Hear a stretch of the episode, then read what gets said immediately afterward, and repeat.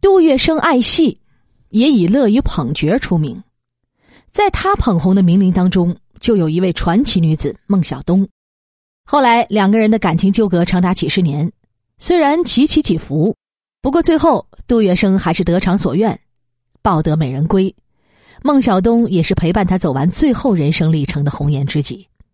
为了支持孟小冬，杜月笙当年的确是煞费苦心。孟小冬一九零七年十二月九号出生于上海的一个梨园世家，孟氏一门三代中出了九位皮黄戏京剧的名角。孟小冬在唱戏上很有天分，他五岁的时候就跟随父亲孟红群天天吊嗓子练功，学习老生唱段；六岁就开始跟着家人跑码头，七岁时跟随父亲到无锡正式登台扮演娃娃生。孟小冬登台还没有几次，父亲就在一次武戏表演中受了伤。后来虽然痊愈了，但身体却大不如前，只能在戏班里跑跑龙套。父亲是家里的顶梁柱，他垮了，家里就断了生计。还不到八岁的孟小冬一下子就成熟了不少，他勇敢的担起了家里的重担。此后，孟小冬一边拜师学艺，一边登台唱戏，以赚钱养家。他曾师从姨父裘月祥学唱孙派老生，他学习十分刻苦，没过多久就学会了孙派的三斩一碰等几出拿手戏，即辕门斩子之杨延昭、斩黄袍之赵匡胤、斩马谡之诸葛亮、托赵碰杯之杨继业。为了生计，孟小冬还学会了徐策跑城、扫松下书等海派戏。一九一六年，九岁的孟小冬首次在上海登台，演出堂会戏《乌盆记》，凭着老练精彩的唱功、念白、表演神态等，赢得了满堂喝彩，以致他被业内称为同龄中的杰出人才。那个时候，初出茅庐的孟小冬在上海滩开始走红，比他大了近二十岁的杜月笙才刚刚投身到上海大亨黄吉荣的门下做个小卒。九岁的孟小冬在小世界游乐场等处唱戏时，小世界的一个股东就是杜月笙。颇有阳刚气质的孟小冬，这时候得到了杜月笙的关注，而杜月笙此时还是黄金荣拿皮包的跟班儿。一九一九年十二月，十二岁的孟小冬再次来小世界游乐场演出，上海巨商黄楚九亲自上门邀请孟小冬加盟他创办的上海大世界游乐场乾坤大经班。孟小冬接受了邀请，与他同台的有著名演员李春来、陆兰春、粉菊花等。这年十二月的三十一天内，孟小冬在大世界共演出了三十九场，上演了二十三出戏。十二岁的他竟和上海众多名伶同台，演出了如此多的剧目，并且越演越好，越演越红。这种情况在中国的戏剧舞台上都是绝无仅有的。而此时的杜月笙也已经由拿皮包的小跟班变成了和黄金荣齐名的上海滩大亨，他为孟小冬的天赋和才艺所折服，断定这个小姑娘以后必成大器。十二月十三号，孟小冬演出结束后，正在卸妆，杜月笙就带着准备好的花篮迫不及待的赶往后台献花。孟大小姐，杜月笙这厢有礼了。杜月笙双手抱拳，念着韵白，深深一躬。孟小冬这个人平时不苟言笑，不过见着这位长着一双大山峰耳的杜老板举止如此滑稽，也不禁乐不可支，扑哧的笑出声来。在师傅裘九祥和父亲孟红群的催促下，他才上前接过花篮，向杜月笙见礼。这是杜孟二人的初次相见。此时的杜月笙已经有了帮助这位小姑娘走红上海滩的想法，而十二岁的孟小冬则是做梦也没有想到，这个大他二十岁的男人会伴随他走过辉煌而坎坷的一生。在杜月笙的热心撮合下，刚刚走红的孟小冬和大世界游乐场合同期满后，于一九二零年十二月十四号正式搭班黄金荣的共舞台，从此正式登上了大戏院的舞台。张少泉、粉菊花、陆兰春、张文艳、吕月桥等名角都成了孟小冬的舞台搭档，这对他的艺术发展可谓产生了不可估量的作用。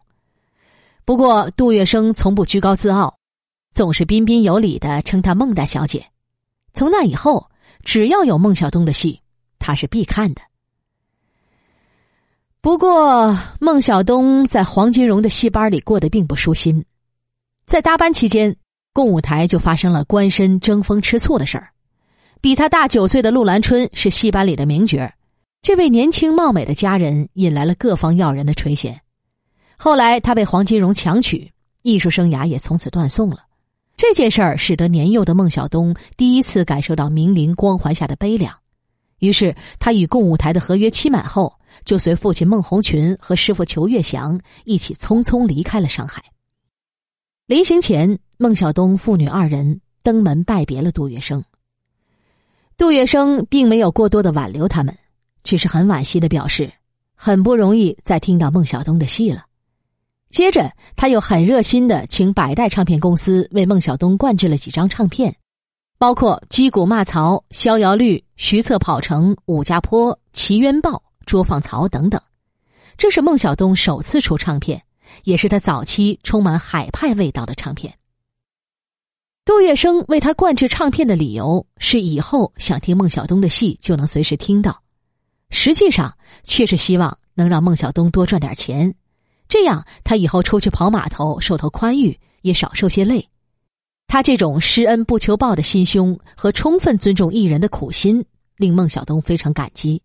他们的情缘也越结越深。孟小冬离开上海之后，先是前往福建做短暂演出，后来又到菲律宾演出了好几个月。杜月笙虽然身在上海，却时刻关注着孟小冬的动向。此时的孟小冬正在艺术发展方向上徘徊。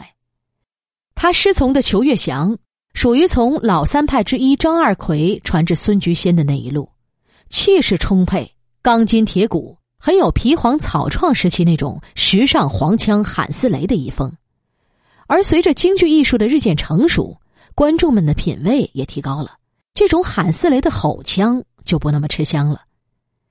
民国初年的京城最流行的是谭派，即谭鑫培一派，京中几乎是无腔不弹。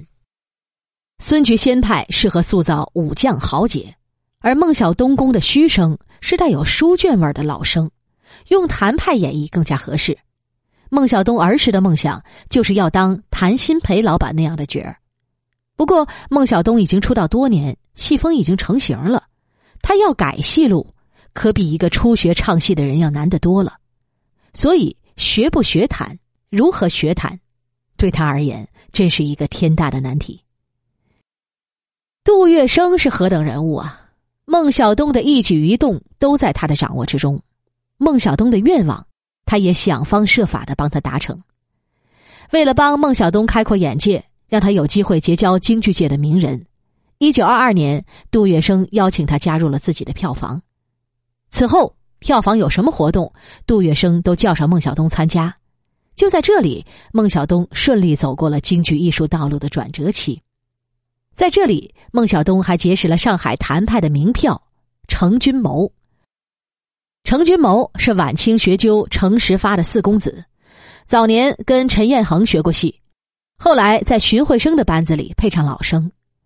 程君谋一炮走红，被人称为票友中的谭鑫培，名气比谭富英还大。老生当中，除了泰斗余淑妍之外，就属他最牛了。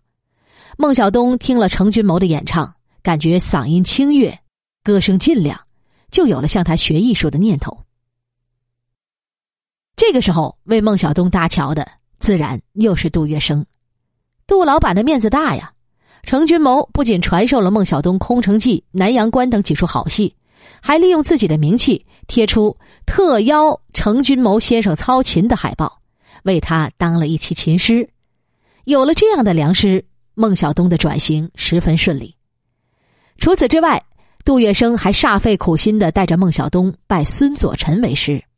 孙佐臣的名气不比程君谋小，他早年也是名伶之一，学老生兼习武生和吴老生，后来因为倒仓坏了嗓子，就改学胡琴。不过他身为琴师，人气可是很旺的，谭鑫培、余淑妍、汪桂芬、孙菊仙等名角都请他伴奏。孟小冬有幸拜到这样的师傅，自然是杜老板的颜面。孙佐臣呢，对孟小冬也是倾囊相授。此后多年，他都伴在孟小冬左右，为他操琴、调嗓、说戏，实乃孟小冬戏曲人生中的又一位良师益友。孟小冬能够迅速窥得余淑妍唱法的奥妙，以致后来成为余淑妍的亲传弟子，并被其称为余门唯一弟子。这番成就都离不开孙老师的精心教导，而搭桥人杜月笙的功劳自然也是不小。此时的孟小冬已经是亭亭玉立的大姑娘了，她长得漂亮，却没有女伶们惯有的媚态；他言谈举止落落大方，很有孤傲君子的气概。杜月笙欣赏他的才华，也爱慕他的这份独特气质。杜月笙这个人啊，对艺人们都非常尊重。对孟小冬更加特别，其中多了一份特殊的男女之情。